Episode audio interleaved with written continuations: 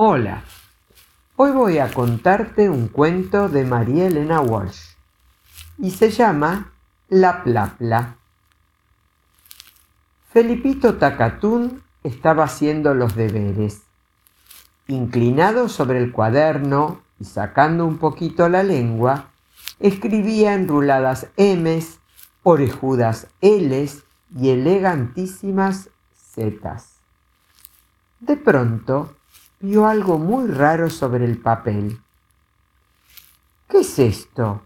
se preguntó Felipito, que era un poco miope, y se puso un par de anteojos.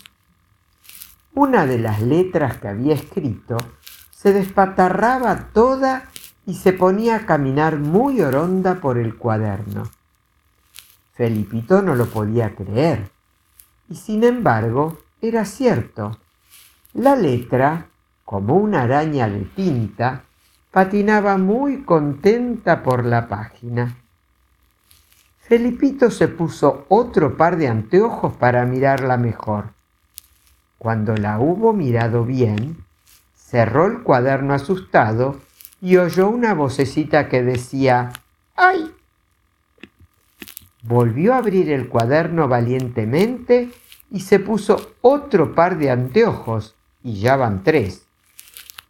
Pegando la nariz al papel, preguntó, ¿Quién es usted, señorita? Y la letra caminadora contestó, Soy una plapla. ¿Una plapla? preguntó Felipito asustadísimo. ¿Qué es eso? No acabo de decirte. Una plapla soy yo. Pero la maestra nunca me dijo que existiera una letra llamada plapla, y mucho menos que caminara por el cuaderno. Ahora ya lo sabes. Has escrito una plapla. ¿Y qué hago con la plapla? Mirarla. Sí, la estoy mirando. Pero, ¿y después? Después nada.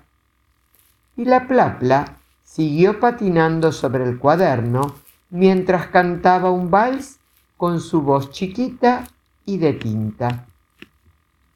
Al día siguiente, Felipito corrió a mostrarle el cuaderno a su maestra, gritando entusiasmado. Señorita, mire la plapla, mire la plapla.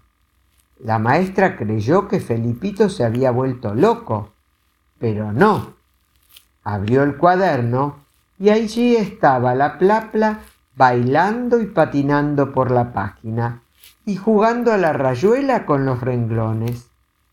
Como podrán imaginarse, la plapla causó mucho revuelo en el colegio. Ese día nadie estudió. Todo el mundo, por riguroso turno, desde el portero hasta los nenes de primer grado, se dedicaron a contemplar a la plapla. Tan grande fue el bochinche y la falta de estudio que desde ese día la plapla no figura en el abecedario. Cada vez que un chico, por casualidad, igual que Felipito, escribe una plapla cantante y patinadora, la maestra la guarda en una cajita y cuida muy bien de que nadie se entere. ¿Qué le vamos a hacer? Así es la vida. Las letras no han sido hechas para bailar, sino para quedarse quietas una al lado de la otra. ¿No? Espero que este cuentito corto de María Elena Walsh te haya gustado mucho, que lo hayas disfrutado. Que tengas un hermoso día y Dios te bendiga.